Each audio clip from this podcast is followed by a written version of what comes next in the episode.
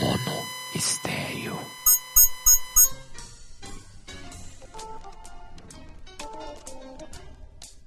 Alô, eu sou Eduardo Fernandes e esse aqui é mais um mono estéreo, naquela versão improviso que a gente faz às quintas-feiras. Você está ouvindo aí de fundo Gary Whale. A música chama-se The Joy Within Yourself, está num disco chamado The Message. E o Gary Whale é um pianista venezuelano. Já está aí com 70 e poucos anos, mas esse disco é dos anos 70. The Message é o nome do disco.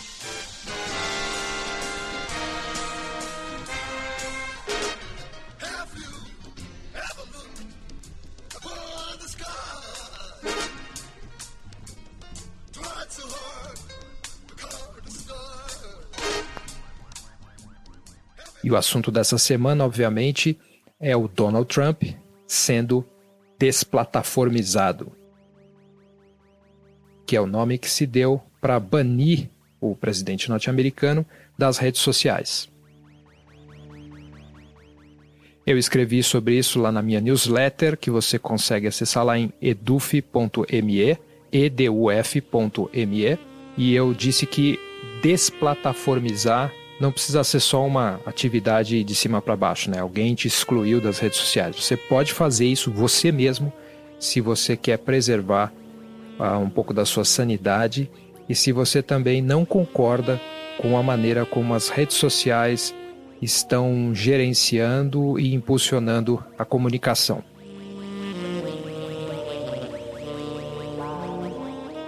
Eu não quero negatividade, ficar falando mal das redes sociais, ficar falando mal do Donald Trump, falando mal das pessoas que se conectam a ele e aos medos e expectativas e toda essa lógica que tem sido exacerbada nos últimos tempos. Muita gente está acusando o Twitter, Facebook e essas coisas todas aí, essas redes sociais, de terem utilizado durante quatro anos o estilo de comunicação do Donald Trump para ganhar dinheiro e agora que o cachorro está semi-morto, foram lá e expulsaram ele. E se eu fizesse a mesmíssima coisa, usasse o Donald Trump como base para ficar criticando, ficar gerando buzz, eu estaria fazendo a mesma coisa. O que eu quero é fazer um outro tipo de análise.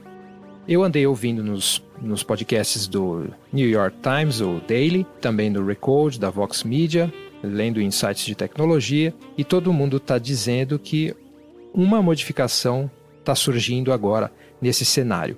Você bloqueia os principais lugares nos quais os trumpistas estão conversando entre si e se planejando, tipo Twitter, Facebook. Uma vez que você começa a caçar essas pessoas nessa parte mais mainstream da internet, essas pessoas começam a ter um sentimento maior de comunidade. Nós somos os perseguidos, alguma coisa de certo nós estamos fazendo aqui, porque as forças que são as poderosas hoje em dia, elas estão nos caçando.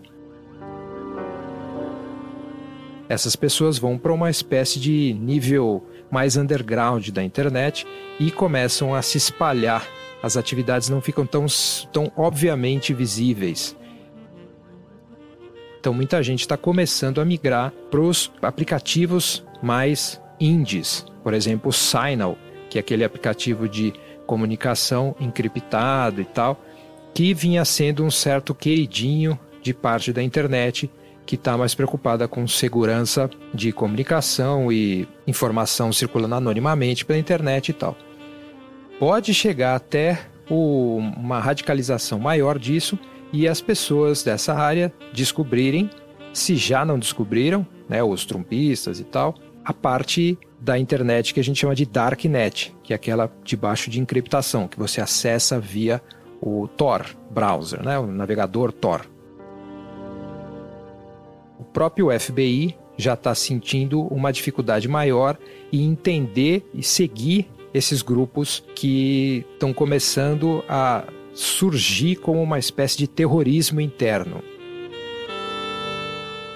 Agora que a gente está começando a questionar muito o poder e os incentivos e as atividades dessas plataformas, como eles próprios se dizem, como Facebook, Twitter e tal, a lógica por trás deles, começam a surgir essas outras alternativas open source ou coisas mais de nicho aqui e ali pela internet.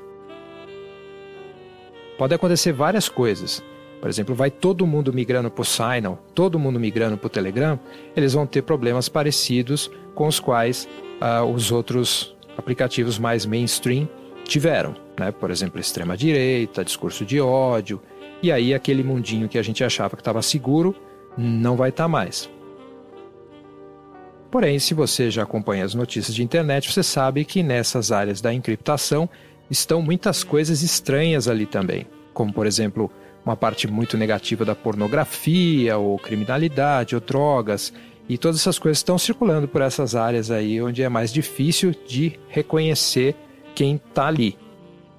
Então, essa dispersão pode significar tanto uma dificuldade para esses programas, Discord e tantos outros que estão por aí, que de repente vão começar a receber uma enxurrada de, de novos usuários, o que pode fazer com que os próprios mantenedores, as próprias companhias que são donas desses projetos, precisem começar a cobrar pelos serviços um pouco mais pesadamente, porque a despesa deles vai aumentar.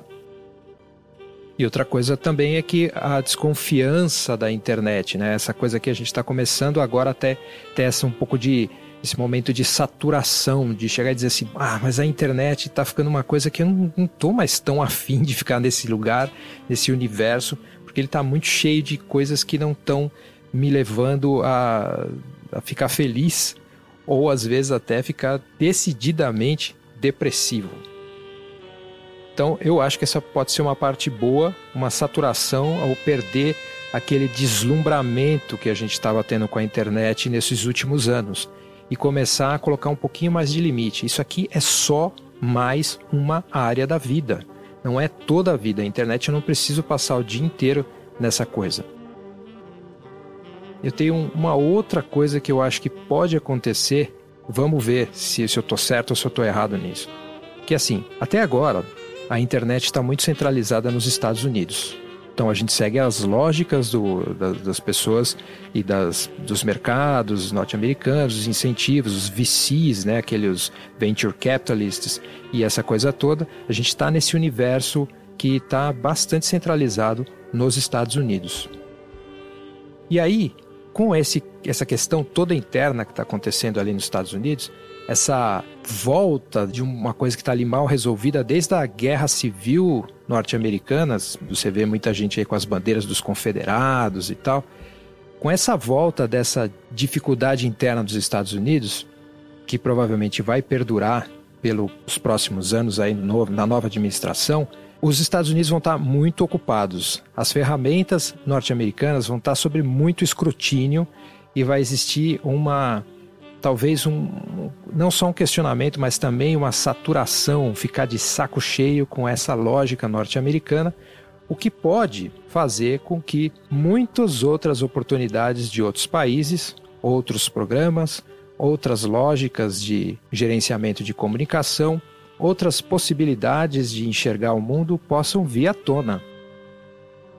Provavelmente isso deve ser um movimento bem lento, mas existe essa possibilidade da internet ficar menos norte-americana.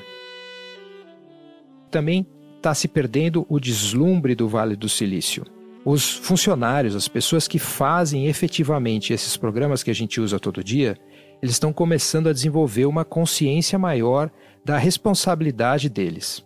O programador não faz só código, o programador faz política, dentro das empresas não é só ir lá e comer um snack, tomar um smoothie ou ficar deitado em algum sofá maravilhoso, jogar bilhar e achar que é, eu estou mudando o mundo e que eu sou o cara mais interessante do universo porque eu trabalho no Google, trabalho no Facebook e tal.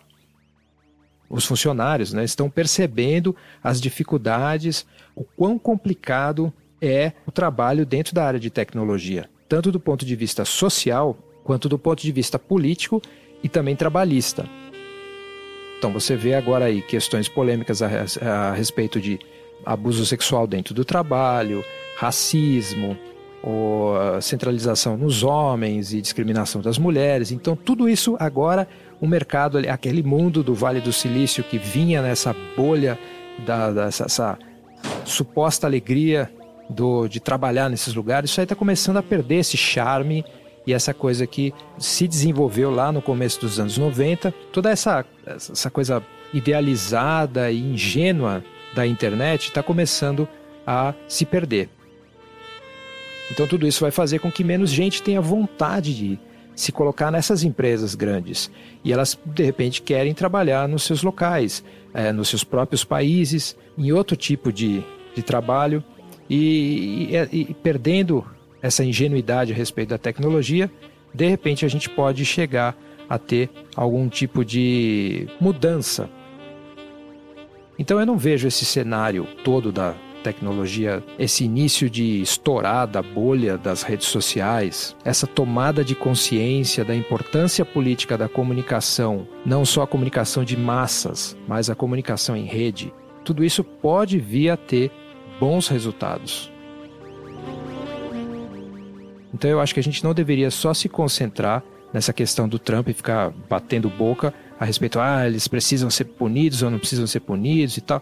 Uma ação a partir dessas, desse cenário só pode vir de um lugar de compaixão. Se a gente começa a só entrar nessa briga, discussão e tal, e começa a, sei lá, se divertir com o fato de que alguém está confuso, se divertir com o fato de que alguém está sofrendo as consequências da própria confusão, ou que pode colocar toda uma sociedade em risco por conta das suas visões equivocadas, se a gente só se só fica em cima disso, batendo boca e se divertindo e fazendo piada ou em relação a isso, a gente está fazendo a mesma coisa que a gente está criticando, que o Twitter, o Facebook e tal, que eles fizeram, ganharam dinheiro em cima da, da desgraça dos outros. A gente está fazendo a mesma coisa.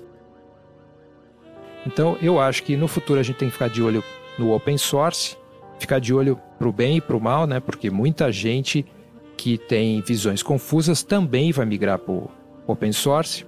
Muitas ferramentas vão surgir, provavelmente vão entrar dinheiro nessa área aí, e aí a gente vai ter que também ter uma visão bem clara do que está acontecendo, inclusive no open source.